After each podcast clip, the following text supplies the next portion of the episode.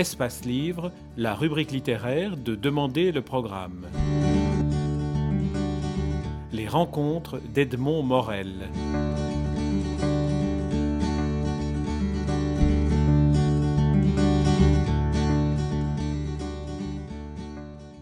Claude Agege, vous publiez aux éditions Plomb Odile Jacob un livre qui vous correspond parfaitement puisqu'il est un dictionnaire amoureux des langues. Vous dites quelque part dans ce, dans ce dictionnaire que aimer l'étude des langues, c'est aimer les gens. On aurait pu appeler dictionnaire amoureux de l'humanité? Je n'ai pas osé le faire parce que d'abord ça aurait pu paraître un peu pompeux et ensuite parce que tout de même, euh, j'adore l'humanité, et c'est bien par l'amour des langues euh, que j'aime les gens, mais il s'agissait bien de l'amour des langues en soi, comme biais vers l'amour des gens en général, et donc il fallait bien que je fusse en position de spécifier mon objet. C'est pourquoi j'ai parlé non pas d'amour de l'humanité, qui est une thématique euh, très très vaste, mais d'amour des langues qui en sont le biais. Alors on sait que chaque langue est une certaine manière de, proposer une vision du monde. Euh, un des chapitres, une des entrées dans votre dictionnaire qui a attiré mon attention d'emblée, c'est le chapitre des langues menacées et des langues en danger. Vous faites une distinction entre les deux. Est-ce que vous pourriez nous, la préciser? Cette distinction existe parmi les linguistes professionnels. Nous avons introduit dans ce, ce thème très grave de la mort des langues cette distinction terminologique, nous appelons, nous réputons langues menacées des langues qui sont en train d'être en défaut de transmission dans la famille, des langues qui ne sont plus transmises. Les langues menacées sont une étape vers, malheureusement, des langues en danger. Sont réputées langues en danger les langues qui non seulement ne sont plus transmises, mais qui sont euh, devenues des langues euh, de euh, un nombre extrêmement restreint d'individus qui communiquent entre eux, mais qui, après l'extinction desquels la langue n'existera plus. Donc ces langues sont appelées langues en danger. Vous avez choisi euh, de parler des langues en tant qu'êtres vivants, changeants et multiples, et surtout des langues parlées par rapport aux langues dans leur formulation écrite. Euh, quelle est la, raison qui motive cette, euh, cette spécificité dans votre, oh, Elle est double. La première, c'est que je veux montrer qu'il n'existe pas de hiérarchie, qu'il n'y a pas de grandes langues et de petites langues, et que les langues sont toutes aux yeux de ce qu'elles sont en tant que moyen de communication, ainsi qu'en tant que moyen d'expression ludique dimension capitale des langues, et qu'expression de la personnalité et des affects, de l'affectivité, elles sont toutes égales. N'importe quelle langue peut s'exprimer n'importe quoi, contrairement à la vision qu'on a longtemps eue, qui n'est pas sans implication raciste, ou en tout cas condescendante, il n'y a pas de grandes et de petites langues. Donc c'est la première raison. La seconde raison, et pour répondre à votre question, c'est qu'il euh, y a des langues qui ne s'écrivent pas pour deux raisons, ou bien parce qu'il n'existe pas de notation graphique dans ces langues, c'est le cas de très nombreuses langues africaines, amérindiennes, ou du sud-est asiatique, ou d'Océanie, des îles de Micronésie, de Polynésie, de Mélanésie. Mais il y a malheureusement un autre aspect de cette absence d'écriture, c'est qu'il y a des langues qui possèdent parfaitement un alphabet, une notation, quelquefois euh, un alphabet syllabique, toutefois un alphabet euh, par lettres, toutefois des idéogrammes ou des pictogrammes comme le chinois, euh, mais qui malheureusement, du fait d'une situation sociale et économique défavorable, ne sont pas lus par la majorité de la population parce que les gens ne vont pas à l'école, sont illettrés. Dès lors, ces deux raisons, absence d'écriture en général ou absence de capacité pour une certaine partie de la population, en général la plus grande malheureusement, d'accéder à l'écriture par l'école, font que les langues orales sont de très très loin majoritaires. C'est la raison principale pour laquelle les linguistes, pas seulement moi, tout linguiste professionnel comme moi-même, quand ils parlent des langues, parlent d'abord de leur forme parlée. Alors, dans les, dans les langues qui sont des, langues euh, menacées ou en danger, on trouve parallèlement à cela des, sortes de, patriotes, de défenseurs qui écrivent ce que vous appelez des trésors des langues. Alors, vous citez notamment le hongrois et le, et le tchèque en mentionnant ces éveilleurs. Quel, est le, rôle qu'ils peuvent avoir, que peuvent jouer des, des défenseurs, des patriotes des langues pour maintenir une langue. Il y a aussi un, esprit euh, de maintien de sa culture propre, de son identité propre à travers la défense d'une langue. Oui, mais il y a plus encore, naturellement c'est la motivation principale que vous avez parfaitement raison de rappeler, mais il y a aussi, de façon plus anecdotique, dans l'histoire des langues en question, des moments de grave humiliation ou de grave menace d'abandon, et c'est le cas des langues que vous venez de rappeler. Et dans les deux cas, pour la même raison, du fait de la pression ottomane, de la conquête, qui a été jusqu'à mettre le siège de Rome, de, Vienne en, 1686, il s'en est fallu d'un cheveu que toutes ces populations soient complètement ottomanisées. Et dès lors, la réaction linguistique à l'écrasement euh, de la noblesse magyare à euh, une ville de la plaine du Danube, qui est un souvenir très douloureux de la mémoire magyare, et également l'écrasement, cette fois-ci pas par les Ottomans, mais indirectement aussi par les Habsbourg de la résistance de l'aristocratie tchèque, bohémienne, ont dans les deux cas fait de ces deux langues, le hongrois dans un cas et le tchèque dans l'autre, des langues cantonnées dans une petite vie rurale, de petits villages. On les avait absolument bannis, ostracisés des grandes capitales. Et dès lors, ce qu'on appelle les veilleurs, ce qu'on appelle patriotes des langues, ce sont des euh, patriotes, des autonomistes, des amoureux de ces langues, qui étaient parfaitement conscients, qui en avaient une conscience aiguë du danger redoutable que cette situation faisait peser sur ces langues et qui était un danger d'extinction.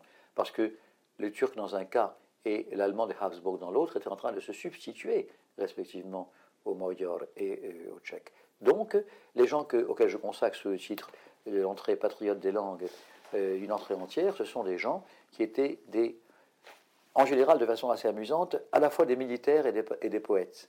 Le lien pour eux allait de soi. Ils se battaient, et en même temps, ils étaient des lettrés euh, qui consacraient l'essentiel de leur temps, quand ils n'étaient pas sur des champs de bataille, à constituer les dictionnaires, à recueillir aussi, parce que ce n'était pas seulement un travail purement lexicographique qui aurait été en partie artificiel, à recueillir auprès des populations rurales qui avaient conservé l'usage de ces langues menacées, euh, des témoignages aussi grands que possible, afin de les maintenir présentes pour des jours meilleurs. Ces jours meilleurs sont arrivés lorsque aussi bien la, Hongrie que euh, la Bohème ont été libérés des euh, très fortes influences des puissances qui les dominaient jusque-là.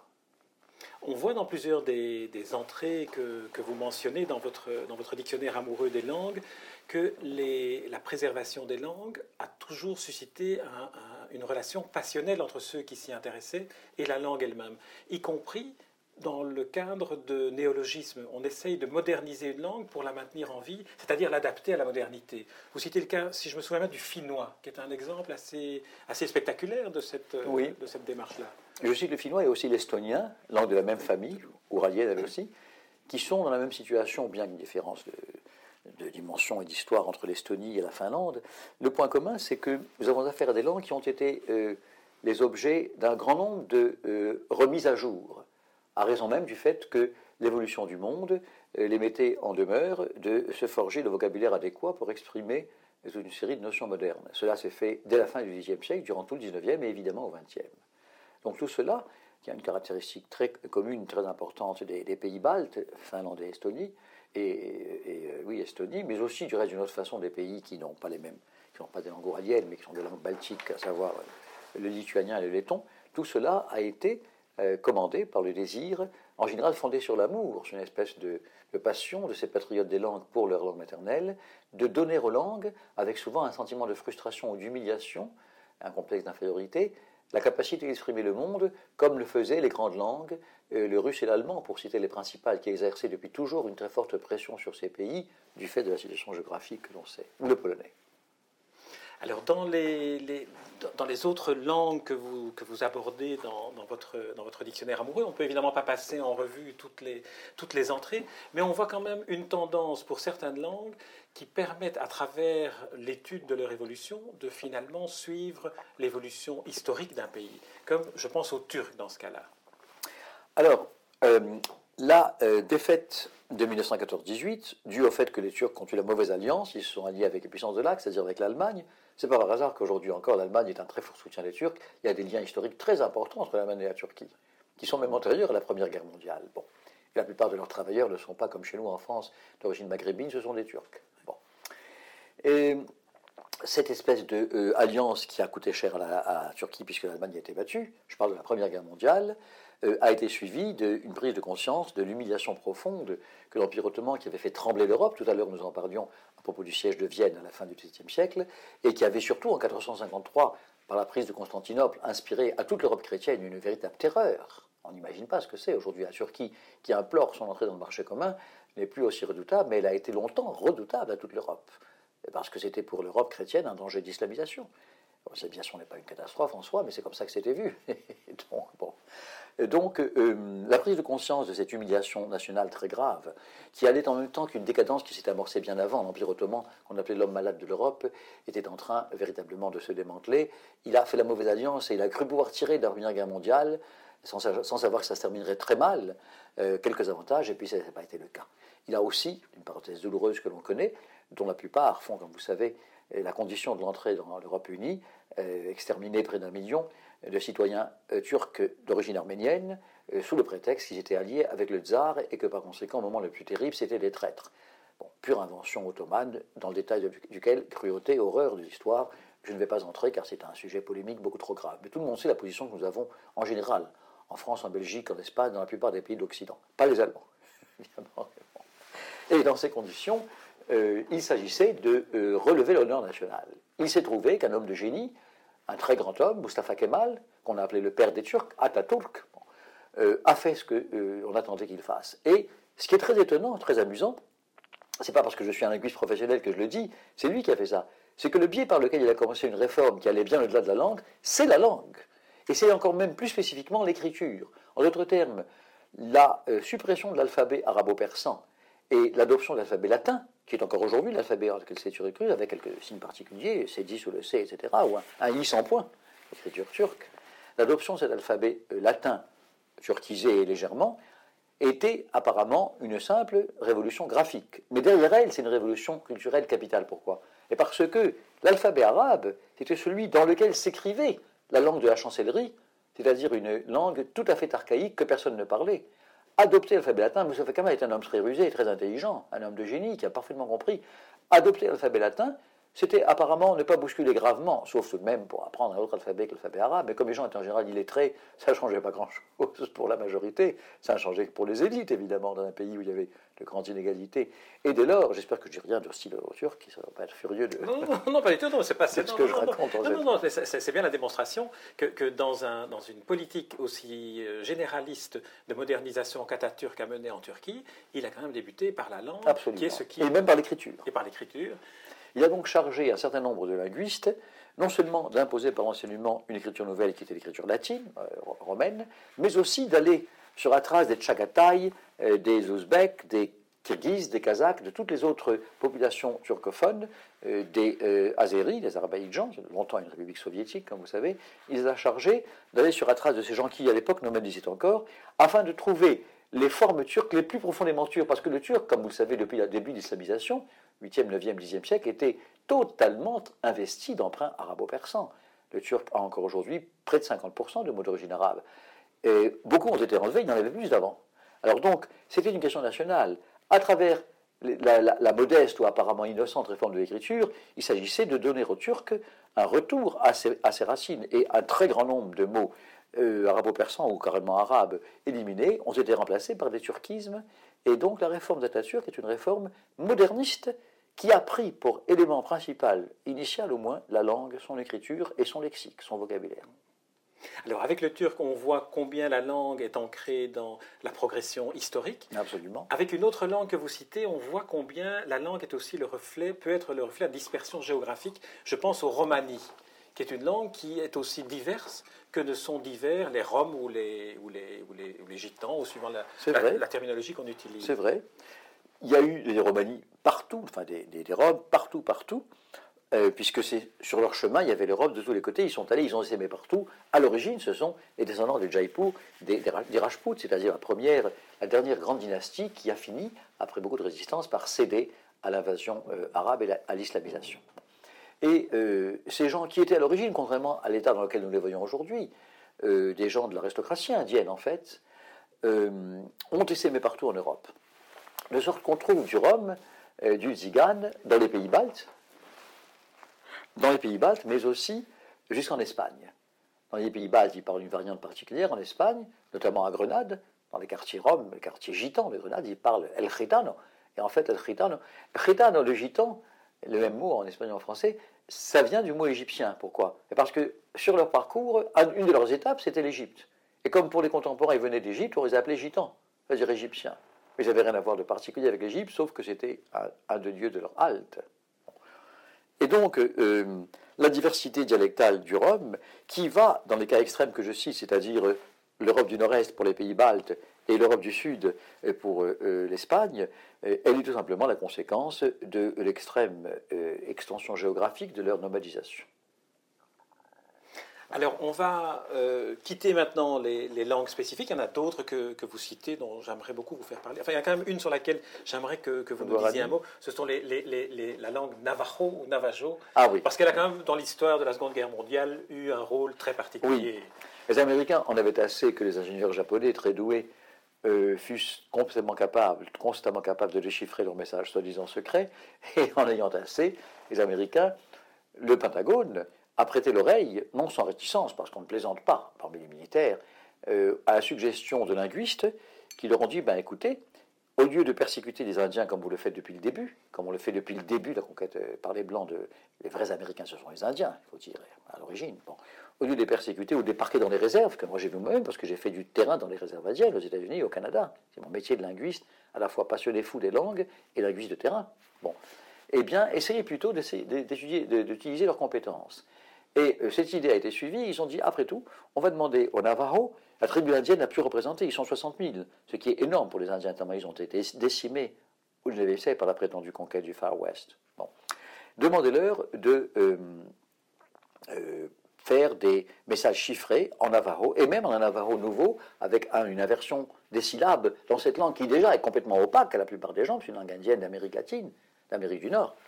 Ils ont accepté, et les ingénieurs japonais, malgré leur talent, ont été totalement incapables de déchiffrer les messages chiffrés en Navajo, et en Navajo en plus chahuté. Et donc ça a été un des éléments grâce auxquels les, Américains, qui n'étaient pas très préparés militairement, ne sont-ils jamais dans les combats, dans les guerres qu'ils mènent, et ont, fini par réussir à euh, déjouer euh, les astuces japonaises. Vous dites que c'est une langue, le navajo est une langue chimique. Oui, parce que il n'y a pas de verbe donner, il n'y a pas de verbe prendre, il n'y a pas de verbe faire même, parce que comme c'est une langue à classe, dans laquelle tout l'univers est réparti en différents objets classifiés, les, objets visqueux, les objets, les objets de consistance euh, euh dure, euh, molle, etc. Les objets et aussi les formes, pas seulement les consistances, les objets de forme oblongue, les objets carrés, les objets ronds, etc.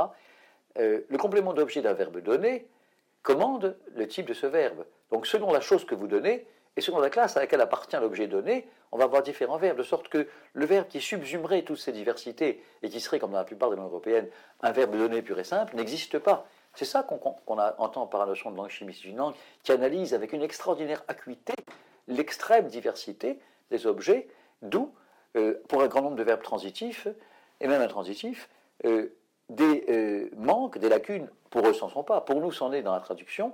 On n'arrive pas à trouver un verbe générique parce qu'il n'y en a pas, étant donné que ce qui existe, ce sont les différents types de verbes en fonction de l'objet, ou quelquefois du sujet. Alors, euh, on parle de chimie. Vous avez évoqué le mot traduction qui, était, qui me conduit à ma question suivante. Il y a un entrée traduire. Et, oui, il y a une entrée traduire. Établir un, lien de compréhension entre une langue et une autre, c'est la traduction. Est-ce que la traduction est possible pour un texte navajo euh, où ah ben, la complexité est telle? Ben, Bien sûr. Je dirais en général que toute langue, quelle qu'elle soit, tout texte de toute langue, toute langue quelle qu'elle soit, peut être traduit dans tout texte de toute langue quelle qu'elle soit. La traduction est universelle. La traduction est même probablement un des plus anciens, sinon le plus ancien métier d'humanité, puisque lorsque deux communautés se sont trouvées en présence, il a bien fallu, euh, s'il n'y avait pas de traducteur officiel rétribué comme aujourd'hui, qu'il se trouve quelqu'un pour être capable d'assurer une traduction. C'est la raison pour laquelle je dis, par petite parenthèse, euh, que la traduction est probablement euh, un métier plus vieux encore que celui qu'un machisme vulgaire considère comme le plus vieux du monde. Bon. Et dans ces conditions, euh, on a affaire ici à euh, un exercice. Alors, comment est-ce qu'on va le caractériser? C'est un peu la même histoire que celle d'un verre. Je prends un verre, je le remplis à moitié. Les pessimistes vont dire qu'il est à moitié vide. Et les optimistes, bon.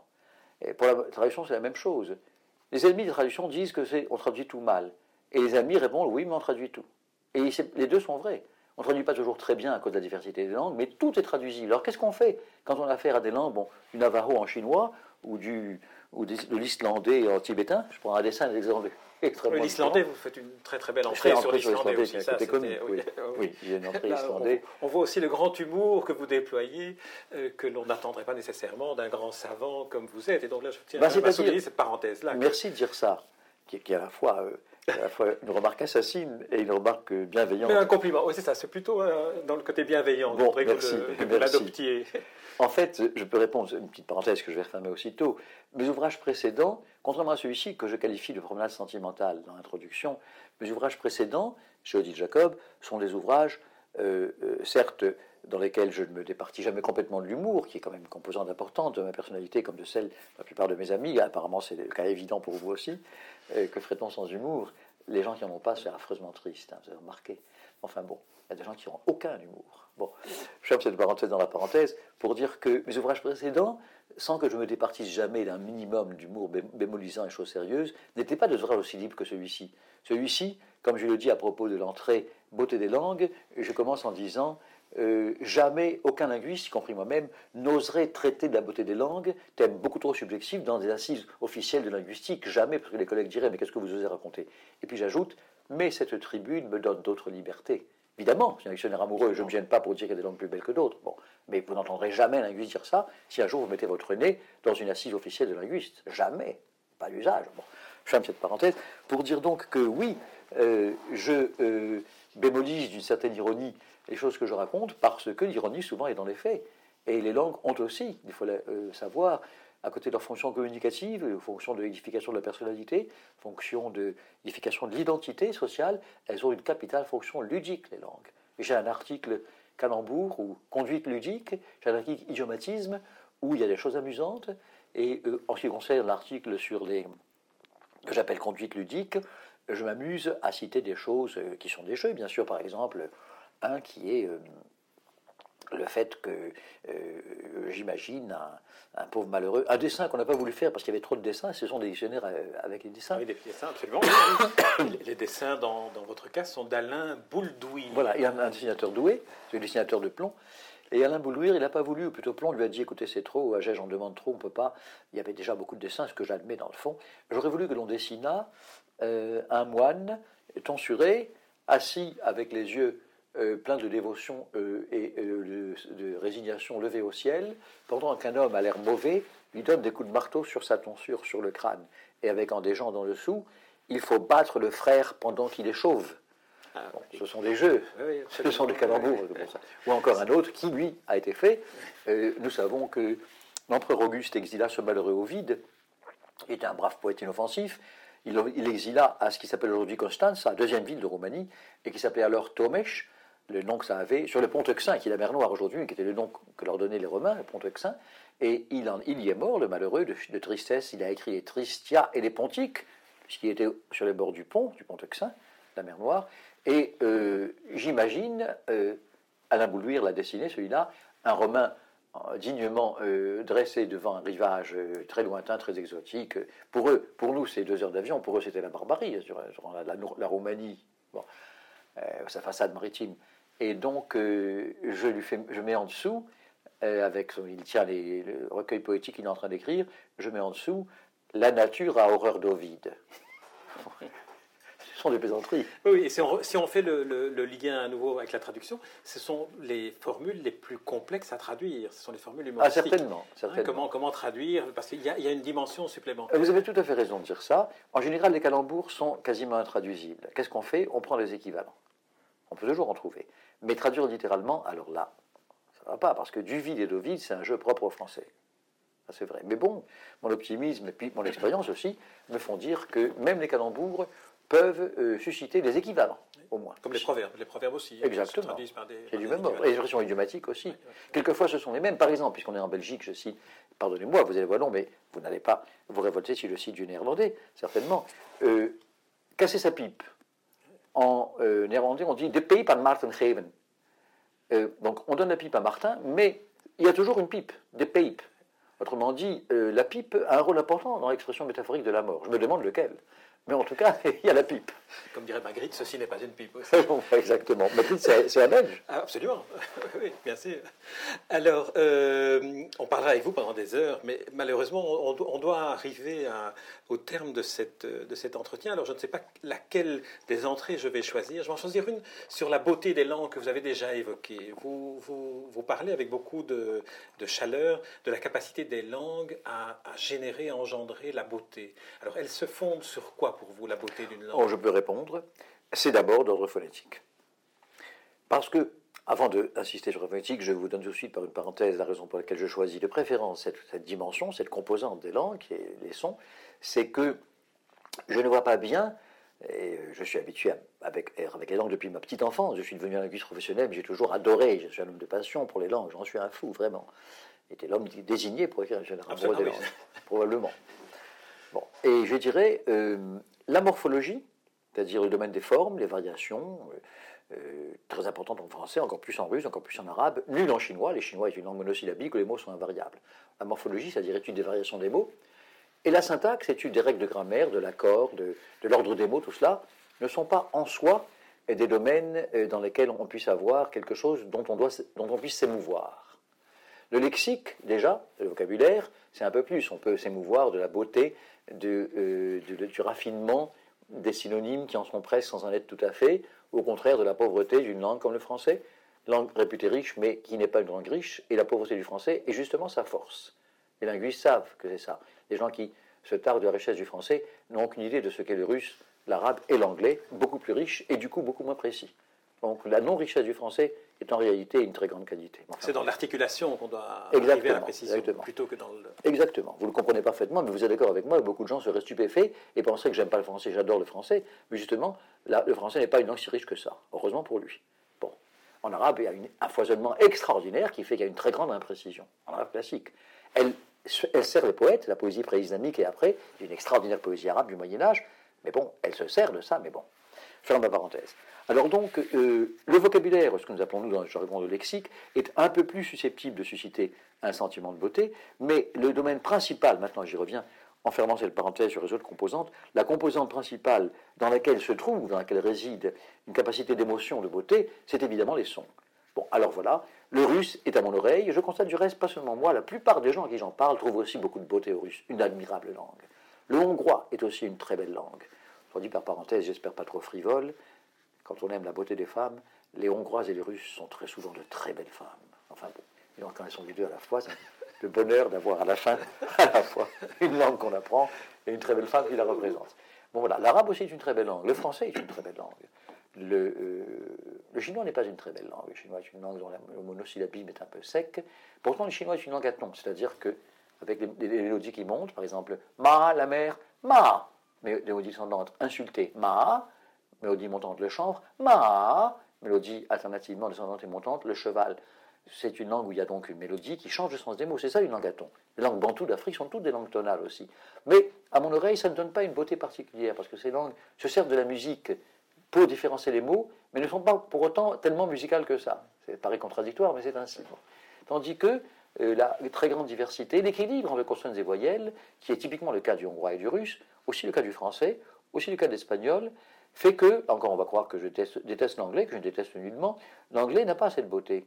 L'anglais a une très grande diversité vocalique, mais qui lui donne une espèce de, d'abord de très grandes difficultés articulatoires. Hein l'anglais, langue difficile malgré sa réputation, j'ai déjà dit, les, notamment, mais pas seulement, par sa phonétique. Exemple, pour prendre les voyelles que l'on aura entre un B et un T, on peut avoir boat, un bateau, boot, des bottes, to boast, se vanter, beat, euh, battre, bite, mordre, bait, un hameçon, bat, une chauve-souris, etc., etc., etc. C'est-à-dire qu'il y a une très grande diversité vocalique, et puis les voyelles anglaises ont une très forte tendance à se diphtonguer.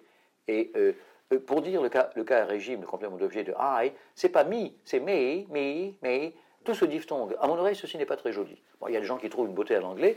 La plupart du temps, quand je le dis à mes étudiants, ils me disent Mais oui, écoute, euh, étudiants me tutoient de façon facile, et me disent Mais écoute, pourquoi tu dis que l'anglais n'est pas beau? C'est très beau. J'ai Mais écoute, tu crois que l'anglais est beau parce que tu n'as que ça, comme tu es investi, envahi d'américanisation de tous les côtés dans le spectacle de la rue, partout, partout en Europe occidentale, et puis dans le monde entier tu n'as aucun point de comparaison. Écoute un peu du russe et du, hongrois, au moins tu auras une comparaison, et tu te demanderas si l'anglais est si beau que ça. Évidemment, quand il n'y a que l'anglais, on lui trouve des beautés. Moi, je ne trouve pas du tout de beauté spéciale. Alors, euh, on, va, on, va, on, va, conclure cet entretien. J'avais une dernière question, mais je pense que vous y avez un peu répondu. Euh, si on reprend la métaphore de l'île déserte, où vous allez avec un seul livre, quelle est, sur une île déserte, la première langue que vous emporteriez avec vous de toutes celles que vous connaissez? Je crois que ce serait russe. Ce serait russe. vous aviez donc répondu. Claude Aget, je vous remercie. Vous avez publié, je rappelle le titre, aux éditions Plomb et Odile Jacob, le dictionnaire amoureux des langues. C'est un dictionnaire qui va rendre amoureux des langues. Chacun doit l'écrire. Je l'espère. Et ce sera le cas. Vous êtes très gentil de me dire ah, ça. Je suis persuadé que ce sera le cas. Et en plus, on rit, on sourit à vous lire. Notamment, je recommande l'entrée islandaise pour savoir comment se débrouiller pour commander un café euh, dans un, à une terrasse islandaise. C'était euh, très, très savoureux. Merci de votre bienveillance. Merci Claude Ager. Merci beaucoup.